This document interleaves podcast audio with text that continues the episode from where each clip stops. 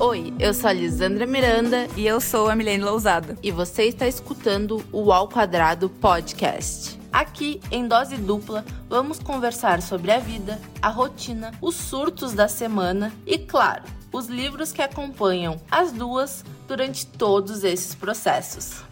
Bom, depois de um primeiro episódio em que a gente abriu o coração de uma forma uh, totalmente abertas ao novo projeto, né? A gente vem para o nosso segundo episódio desse projeto, desse sonho que a gente tem com o Ao Quadrado, de falar sobre livros, falar de uma forma tranquila sobre livros. E para falar de coração quentinho, para falar de livros que deixam a gente feliz, acho que nada melhor do que o nosso segundo episódio ser sobre a série Headstopper. E bom, a Milene, que foi que me incentivou a falar sobre livros, está aqui comigo, então comece você. Hello, guys. I am back. Uh, Headstopper teve um lugar muito especial no meu coração desde sempre. Uh, eu lembro que eu comprei o primeiro e falei, literalmente eu fui pelo hype, né? Começou o hype pela série e eu, e eu não vi a série até eu ler HQ, mas eu vi todo mundo comentando no Twitter, tipo, gente, incrível, a adaptação é muito fiel ao HQ. E a HQ já fazia sucesso, né? Então, mas eu nunca. Headstopper foi a minha primeira experiência com o HQ. Então. Foi muito louco, assim, porque eu vi o hype, ficou um hype o Twitter inteiro falando, assim como foi agora na segunda temporada, mas a primeira foi, tipo, estonteante o hype pro Headstopper. E aí, contrariando tudo que eu falei no episódio passado, que eu era contra o hype, eu mergulhei no hype. E. E aí. Eu li, me apaixonei. E aí, quando a Lisandra tava pra pedir o presente de, de formatura pro namorado dela, eu digo assim: pede Headstopper. E lê todos, porque é, é incrível. E. E mudou totalmente a minha, a minha visão de, de HQ, de leitura também. Então, na verdade, eu tenho que assumir que eu não li na época do hype de Headstopper, né? Continua no hype, mas eu lembro que não, não me chamou muito a atenção, assim, acho. E, bom, Headstopper eu li muito pelo incentivo da Milene mesmo. Considero livros muito caros, eu também tenho que ressaltar isso, eu acho. São só que são HQs, né? Então é uma forma diferente, tem ilustração, então até mesmo a produção do livro deve ser um pouco, né, na minha pouca experiência, mas deve ser um pouco mais cara, até mesmo pela espessura das páginas. São livros de capa dura. Enfim, eram livros muito caros na, na minha visão e, enfim, não, não tinha tanto interesse. Até que a mim me incentivou e tava numa promoção, vou ser bem séria, e eu ganhei de formatura. Foi um grande achado, assim. O Red Stopper entrou muito nessa vibe de, ah, vou ler por indicação, e foi muito importante, assim, porque eu percebi uma história que aí eu acho que depois a gente vai se complementar falando, porque a gente comenta um pouco antes de fazer o episódio do que a gente quer falar, né? Que é o quando Headstopper, né? Headstopper é a história do Nick e do Charlie e, né, do Nick Nelson, eu adoro falar Nick Nelson, acho, assim, um tom muito bom de nome. e eles estão na adolescência, sabe? E se entendendo como pessoas no mundo, se entendendo como pessoas LGBTQIP+. É uma forma, né, eu acho que a Alice, ela consegue fazer com que tu te envolva com os personagens, e tu entenda que eles são pessoas e são jovens aprendendo sobre a vida. Eu acho que isso é muito importante, porque eu acho que às vezes a gente sempre quer que a vida corra.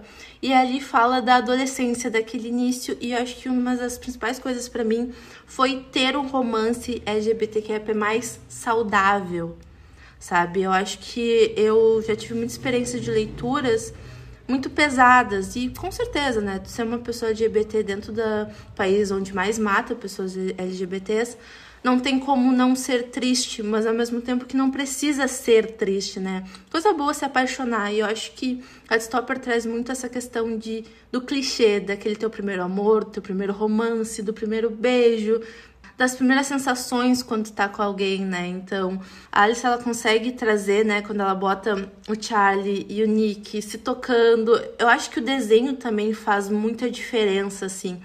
Porque parece que tu tá sentindo ali com eles e tu quer que eles sejam que eles sintam aquilo. Então, Acho que isso que me envolveu muito em Headstopper e me tocou mesmo como uma pessoa de 24 anos que passou pela adolescência, aquela fase meio bizarra da vida, e a gente percebe o quanto algumas coisas poderiam ter sido leves, bem mais leves. Enfim, com esse impacto eu passo para a Milene. pegando o cajado da terapia, brincadeira, galera? Uh, eu acho que isso que a Carisandra falou é muito importante, né? Eu tô com o meu primeiro livro aqui, minha primeira HQ, porque minha segunda, ela foi roubada por enquanto, ela está na casa do meu amigo há meses e ele ainda não me devolveu. Uh, mas eu gosto muito da leveza das coisas, entendeu? É, principalmente ali quando a gente tem uh, o Nick descobrindo as sensações, né? Vendo o Charlie pela primeira vez. Eu acho que é muito bonitinho, tanto na HQ quanto no, na série, né? Porque aquela cena que ele se pinta todo de azul e aí o Charlie vai com ele no banheiro pra, pra ele limpar a tinta. E, enfim, é, é muito. Que a Elisandra falou, né? Coisas que a gente deveria ter vivido e acho que a gente não vive também muito culturalmente, né? Porque acho que uh, pelo menos, né, onde a série foi gravada é tudo uh, britânico. Eu confesso que eu não sei de onde a Alice é, se ela é britânica também. Mas é, é mais. O, eles namoram de uma forma diferente do que a gente namora no Brasil, né? As, os primeiros namoros. Então, eu acho que isso foi muito bem retratado. E até traz um ar mais Uh, não ia dizer old school, mas é aquele tipo, ah, o toque na mão, na, na mão significa muito, sabe? Umas coisas que pra gente hoje em dia talvez não signifique tanto, né? Acho que para gerações que estão vindo depois da nossa, nossa, acabei de, agora entreguei minha idade, mas para gerações que estão vindo, talvez não signifique nada o, o toque, mas para eles significa muito, né? E um dos fatos que eu mais gosto também é que Deus, des, Deus, desde o início a gente vê, né, o Charlie uh, mais quieto, mais triste, mais, enfim, mas tudo muda quando o Nick aparece. E eu acho isso muito legal, porque mostra, tipo, as sensações que a gente sente quando realmente tá apaixonado, né? Porque parece que, tipo, ah, a vida é toda em preto e branco, que nem HQ. E aí, quando ele sente as coisas pelo Nick, começa a aparecer as, as folhinhas que eu digo de Headstopper, né? folhinhas da primavera. E, e tudo parece que ganha cor, apesar da HQ ficar em, em preto e branco.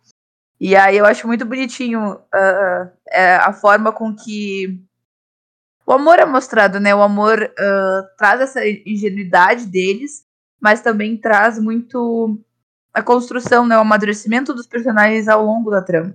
Né? Porque para uma pessoa que tá na adolescência descobrindo a sexualidade, né? Uh, entendendo, na verdade, a sua sexualidade.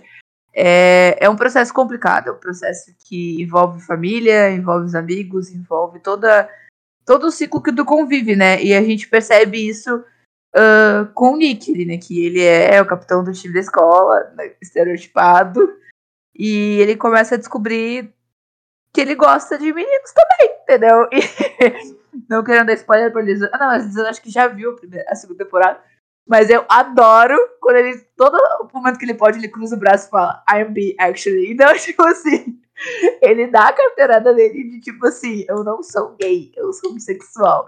E eu acho isso muito importante, porque a gente vem uh, de, uma, de uma construção que uh, ou a gente tem romances gays ou romances sáficos, e esse meio uh, esse, esse meio né, dos bissexuais acaba ficando uh, esquecido, né, ou colocado na gaveta, ou sendo estereotipado, né. Então a gente tem uh, estereotipado, eu digo naquele sentido que muitas, muitas pessoas dentro da própria comunidade ainda veem os bissexuais como pessoas ou confusas, indecisas, ou como pessoas que vão ser promíscuas, enfim. Então, tipo, eu acho que eu gosto muito de como isso é trazido na série, né? Como, tipo, o Nick ele não é uma pessoa indecisa, ele sabe que ele gosta dos dois. E tá tudo bem gostar dos dois, né? Então, eu acho que trazer essa representatividade para os bissexuais foi muito importante, Heartstopper. Assim como é importante, né, toda a representatividade lésbica que a gente tem com os personagens secundários, uh, as representatividades transexuais, bissexuais, e também a sexual. Então, eu acho que é, é a série que eu queria ter podido ler quando eu era adolescente. Então, acho que é muito interessante que a me traz, assim, no final da fala dela, de comentar o quanto eu queria, né, ter lido essa série quando eu era adolescente. Eu acho que esse foi o sentimento que eu tive durante todos os livros, da construção desse personagem, sabe? De tu ter uma referência positiva de vivências, né? E a mim também comentou do, do Nick, né, chegar e falar, I'm sexually. Porque é aquela coisa, né? No, tu não perde tua carteirinha de bi estando namorando um, um homem ou estando namorando uma mulher, você não perde essa carteirinha. Então, acho que quando ele fala isso é muito importante, assim, principalmente para as pessoas bissexuais. E dentro disso, né, a história traz muitos contextos e eu, muitas pessoas que hoje em dia estão no meu convívio, amigos, eu queria que tivessem lido esse livro, sabe? para viver a vida de uma forma mais leve. Eu acho que pode ser até pesado falar isso, assim, tipo, nossa, Headstopper vai mudar a vida de alguém. Mas eu acho que Headstopper te fala que tá tudo bem. E eu acho que às vezes a gente, na adolescência, a gente perde o tá tudo bem, porque obviamente a gente, até mesmo nosso corpo muda nessa época, então nossos hormônios estão diferentes, a gente está se acostumando com o novo corpo. Quem nunca se bateu na parede porque não tá sabendo que tá crescendo? Enfim, muitas coisas acontecem na adolescência. E às vezes a gente só quer um tudo bem. E esse tudo bem às vezes não vem das pessoas ao nosso redor, não vem dos adultos, sabe? Eles estão vivendo a vida deles. Eles não estão te olhando às vezes. E Headstopper vem muito com o tudo bem. Headstopper vem com o tá tudo bem o que tu tá sentindo. Isso é muito fofo, além de fofo, é muito construtivo. E eu acho que isso vai em todos os personagens, sabe? Uh, e outra coisa que eu acho muito interessante que a Alice traz, né? é que a gente, né, que lê muitos livros, a gente já deve ter, eu e a Milene, principalmente, temos a convivência de, de ler mais. A gente sempre teve aquela autora que, eu tô falando autora no feminino, mas autores também, que trazem muitas pessoas brancas. Todo mundo é branco. Uma pessoa, senão, é moreno.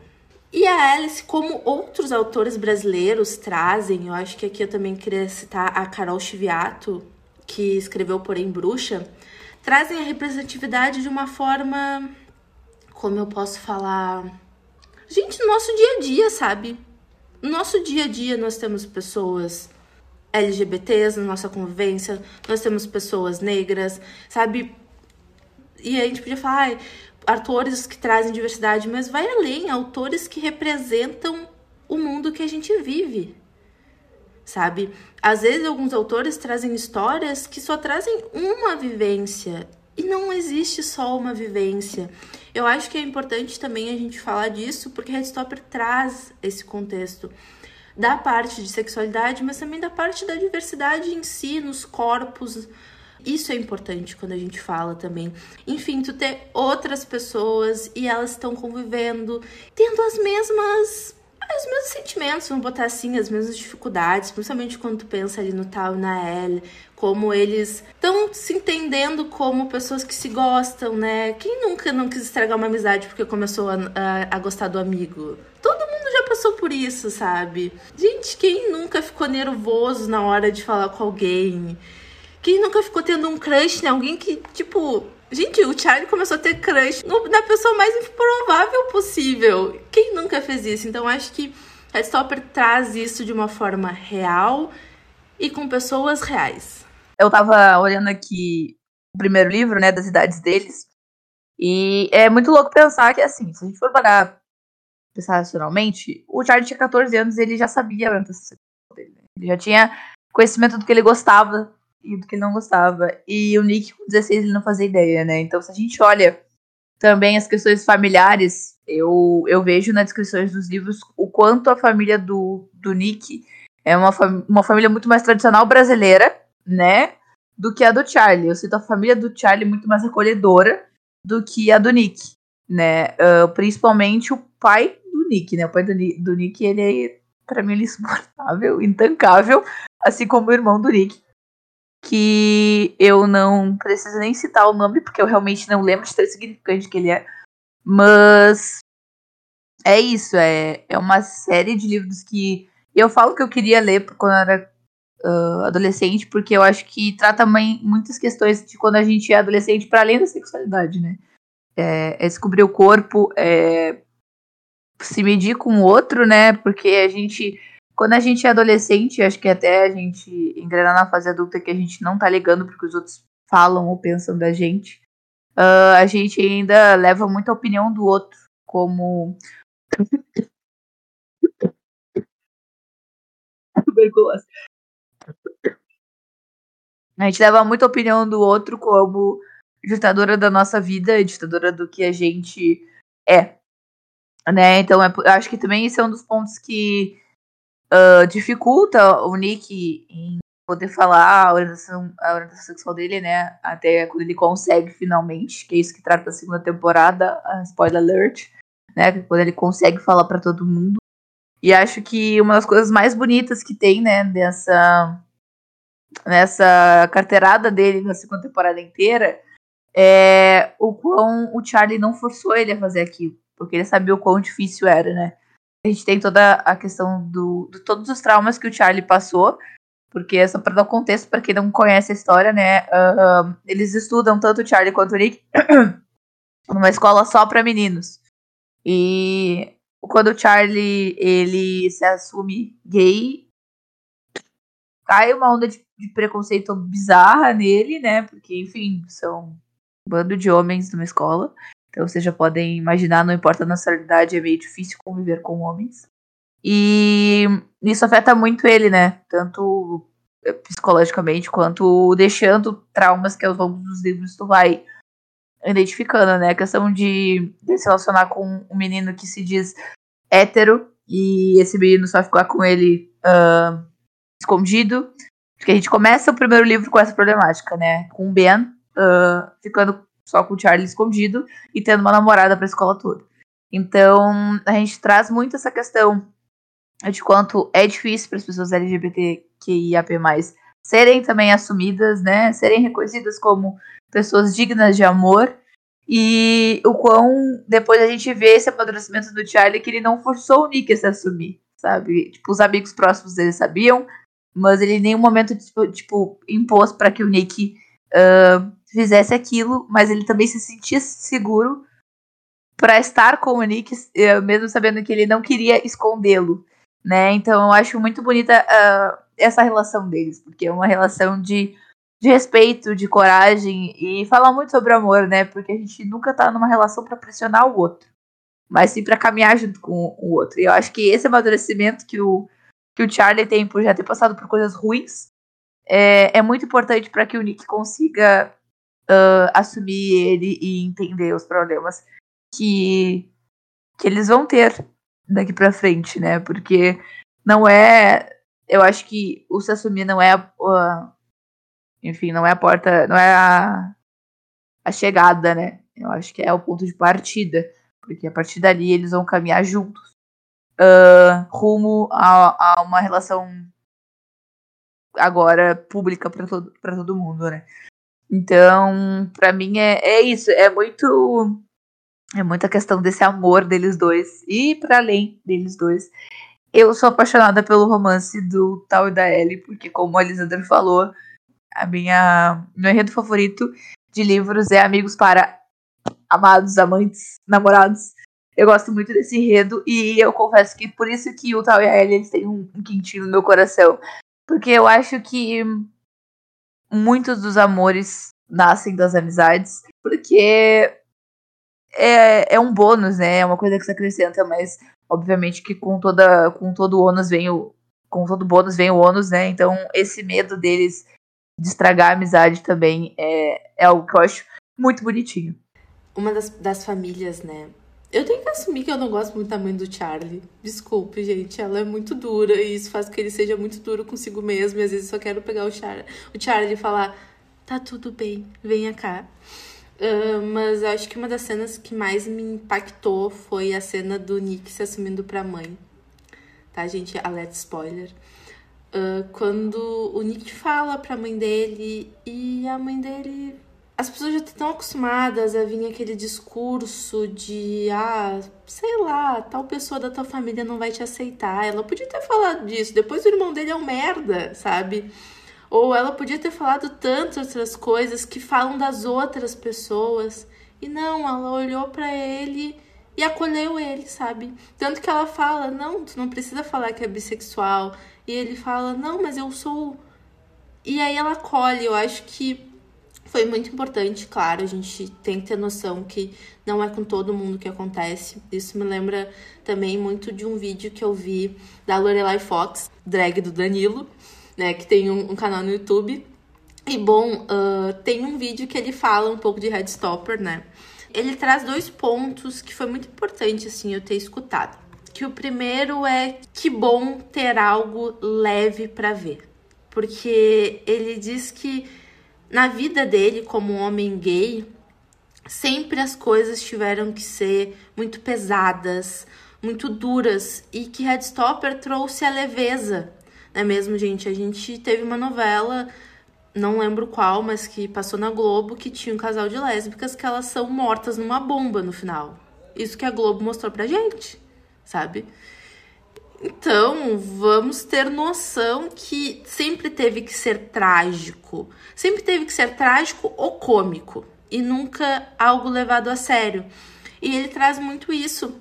E além disso, ele, ele traz uma coisa muito importante, que é o fato de se assumir. Aqui, Headstopper traz de uma forma muito leve mas para ter sempre o cuidado que às vezes pode não ser leve. Então que sempre a pessoa tem que respeitar o seu tempo. E acho que é isso que o Charlie faz.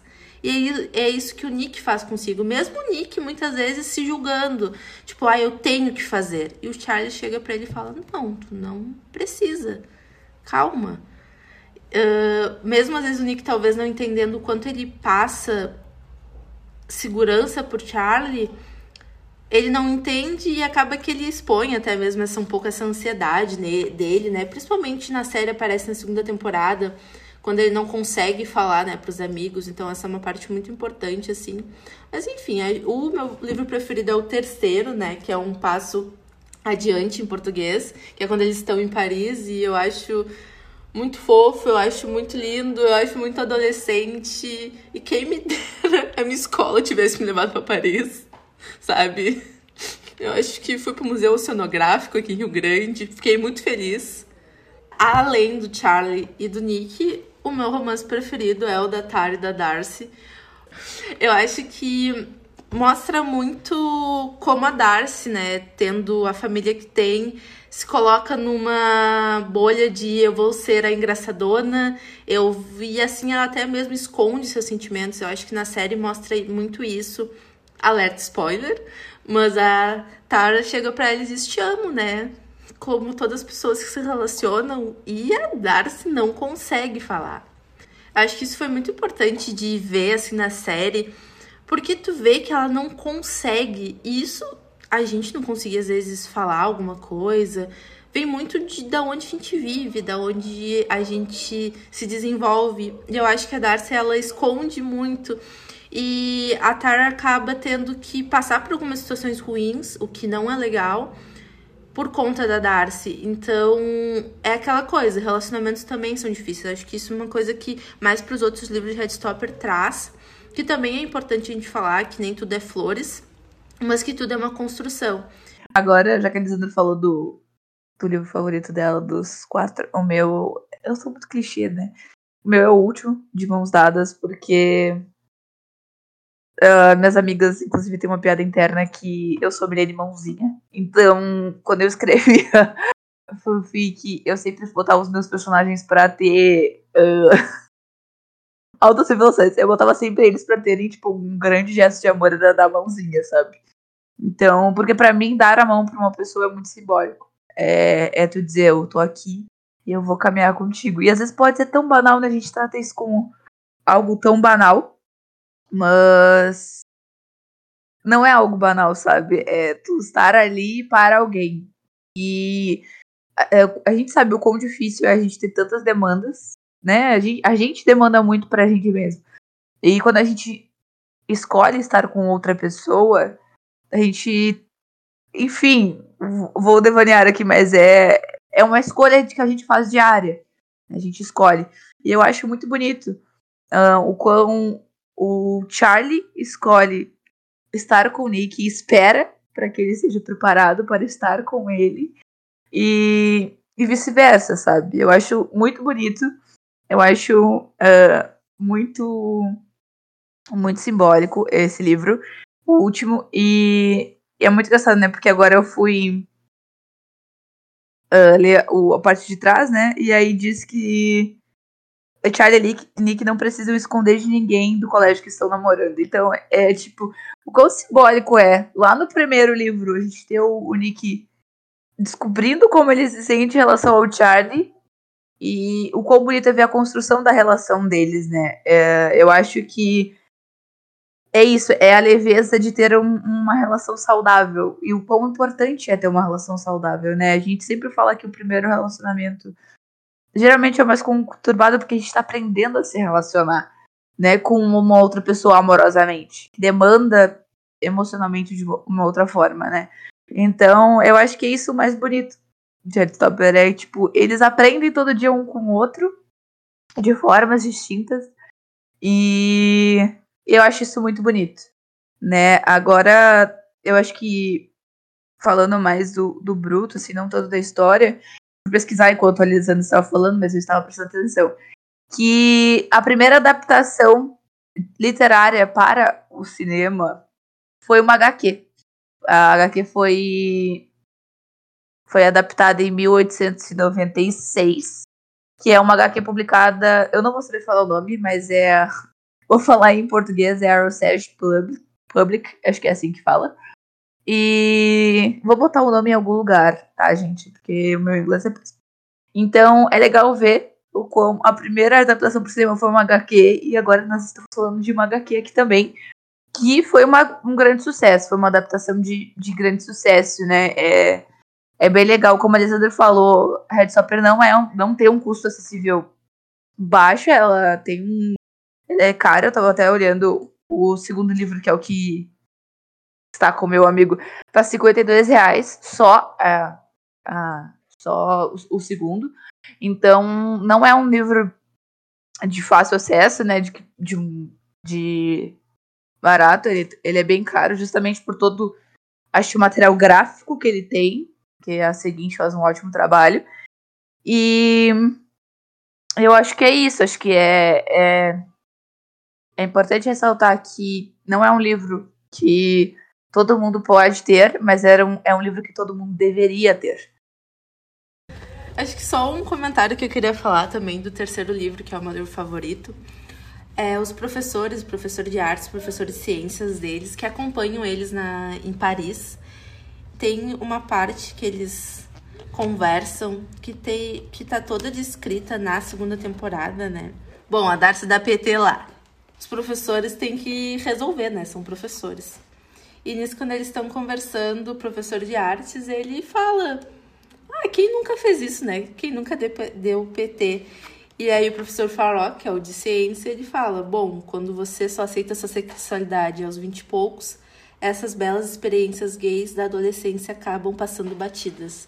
E tem literalmente essa frase dentro da série. Eu achei muito importante ter essa frase porque também é uma realidade.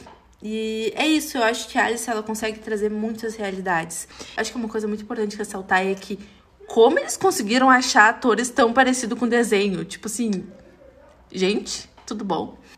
Uh, já que a Elisandra falou dos professores de artes e o professor de ciências, eu gosto muito da treinadora de rugby do, do Nick e do Charlie, né? Porque o Charlie, consequentemente, vai jogar rugby porque o Nick vê ele correndo e vê o quão rápido ele é. E eu gosto muito dela porque não fica muito bem definido na série se ela é bissexual ou é uma mulher lésbica. Mas ela é casada com outra mulher e é muito bonitinho uh, quando, enfim, ela sabe que, que o Charlie tem alguma coisa. E aí ela fala, ah, eu já tive a idade de vocês. E aí é importante ver o quão, desde o início, desde que o Charlie entrou no time da, de rugby, ela sempre teve esse acolhimento, porque ela sabia que ele era um homem gay assumido numa escola que tinha pessoas preconceituosas.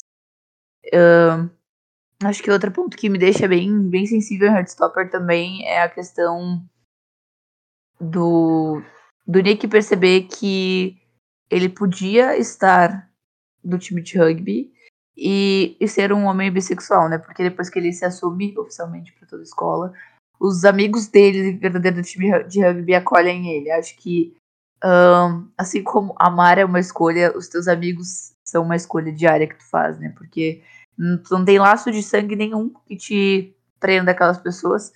Então, eu achei muito bonito o, o jeito desengonçado que eles já sabiam que o Nick tava com o Charlie. Mas é, é bonito ver o como eles acolhem ele depois que, que ele se assume oficialmente pra escola toda, né? E falando de amizade ainda também, tem a questão do Tal e do Charlie, né? Que o Tal é o melhor amigo do Charlie desde que eles são muito novos. E aí, quando o Charlie começa a se envolver com o Nick, o Tal acha que o Nick vai ser o segundo Ben, que é o guri que não assumiu o Charlie. E ele é super protetor. Eu confesso que eu tive um pouco de raiva dele no início. Mas depois ele se tornou um dos meus personagens favoritos. Eu me identifico bastante com ele. E. Mas é muito bonito o como ele protege o Charlie, porque não quer ver o amigo triste ou machucado de novo, sabe? E no final ele acaba virando amigo do Nick, porque ele vê o. Não tem como não se apaixonar pelo Nick Nelson, esse, é, esse é o ponto. E nem pelo Kit Connor, porque o ator que faz o Nick Nelson é simplesmente um chuchu de lindo. E acho que entreguei muito bem a idade chamando ele de chuchu agora, mas ele é devidamente muito bonito. Eu acho que a gente acabou não comentando, mas a série ela tá disponível na Netflix, tá? Eu acho que isso foi uma coisa que nos passou aqui. Ai, pra gente, do mundo literário, Headstopper, Muitas coisas são óbvias, mas a gente tá aqui conversando para mais pessoas, né? Então, a série dá pra assistir na Netflix. Assim, o que a gente pode definir aqui é que dá para fazer um episódio de cada um dos livros, mais de cada uma das temporadas da série. Assim, Headstopper é muito além de cada ponto que a gente falou.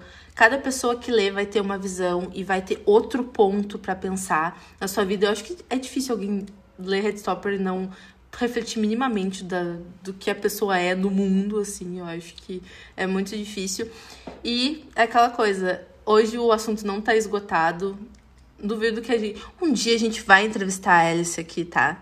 Vai ser em inglês, gente, mas e sim, ó, a gente tá treinando.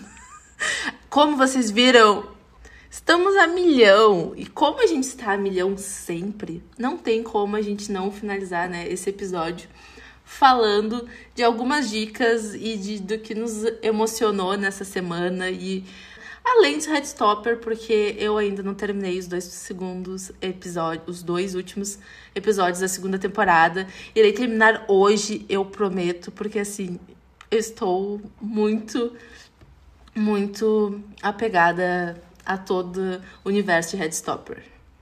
Então, gente, hoje eu vou indicar um livro que eu terminei nessa semana e foi Gay de Família do autor Felipe Fagundes, é um escritor brasileiro. E bom, o que falar de Gay de Família? Gente, é um livro muito divertido, é um livro desbocado. Então, assim, o personagem principal, ele é muito desbocado. Eu nunca vi um personagem tão desbocado. Chegava uma hora que o Diego é o personagem principal, me deixava assim com vergonha de tão desbocado que ele era. Mas assim, Gay de Família fala sobre um homem gay que tem que ficar com seus três sobrinhos, que ele nunca viu, porque ele nunca teve a convivência com aquelas crianças. E, enfim, gente, acho que só vocês lendo. E além disso, acho muito importante falar que o Felipe, o, o autor, ele Durante essa semana ele bota às vezes em promoção, então eu consegui comprar pro meu Kindle esse livro, acho que se não me engano, por uns 10 reais ou até menos. É sempre legal acompanhar os autores brasileiros, porque eles fazem algumas promoções. Eu vou seguir uma linha de indicação totalmente diferente da Lisana, entendeu? Eu vou pra farofada, porque é sobre isso que o Brasil gosta, né? O Brasil ele gosta da farofa. Então eu vou indicar literal, literaturalmente. Não vou fazer aquele episódio passado que eu indiquei até aplicativo de celular. Eu vou indicar só duas coisas hoje, tá? Prometo que eu vou não me estender. Eu vou indicar Táticas do Amor como livro, que é um livro que eu gosto muito, porque ele é o quê? Friends to Lovers. Ele é amigos para ama amados. né? E é aquele tipo de livro que os dois são apaixonados um pelo outro, mas ninguém fala nada, entendeu? Ele é um jogador da NFL, enquanto ela é uma bailarina, entendeu? É perfeito, assim, ó. É um sabor de livro. Eu dei cinco estrelas e favoritei no meu Scooby, porque, assim, ó, muito bom. Ele foi queridinho do TikTok bem em 2020, bem no ano da pandemia. E ele é muito bom, a escrita é super fluida. Eu li o livro em dois dias. Não me arrependo. E mais uma indicação, né? Porque a gente tá aí nesse, nesse mundo de meu Deus para indicar coisas que agora o meu Spotify não vai abrir. E o que eu vou indicar também é que saiu hoje, né? de ontem. Quer dizer, na verdade, quando vocês tiverem ouvido, já vai fazer mais dias. Que é o álbum da Luísa Sons, o Escândalo Íntimo. Porque eu me senti muito representada pela Luísa Sons, que ela fez uma música pro atual namorado dela, que leva o nome do namorado dela.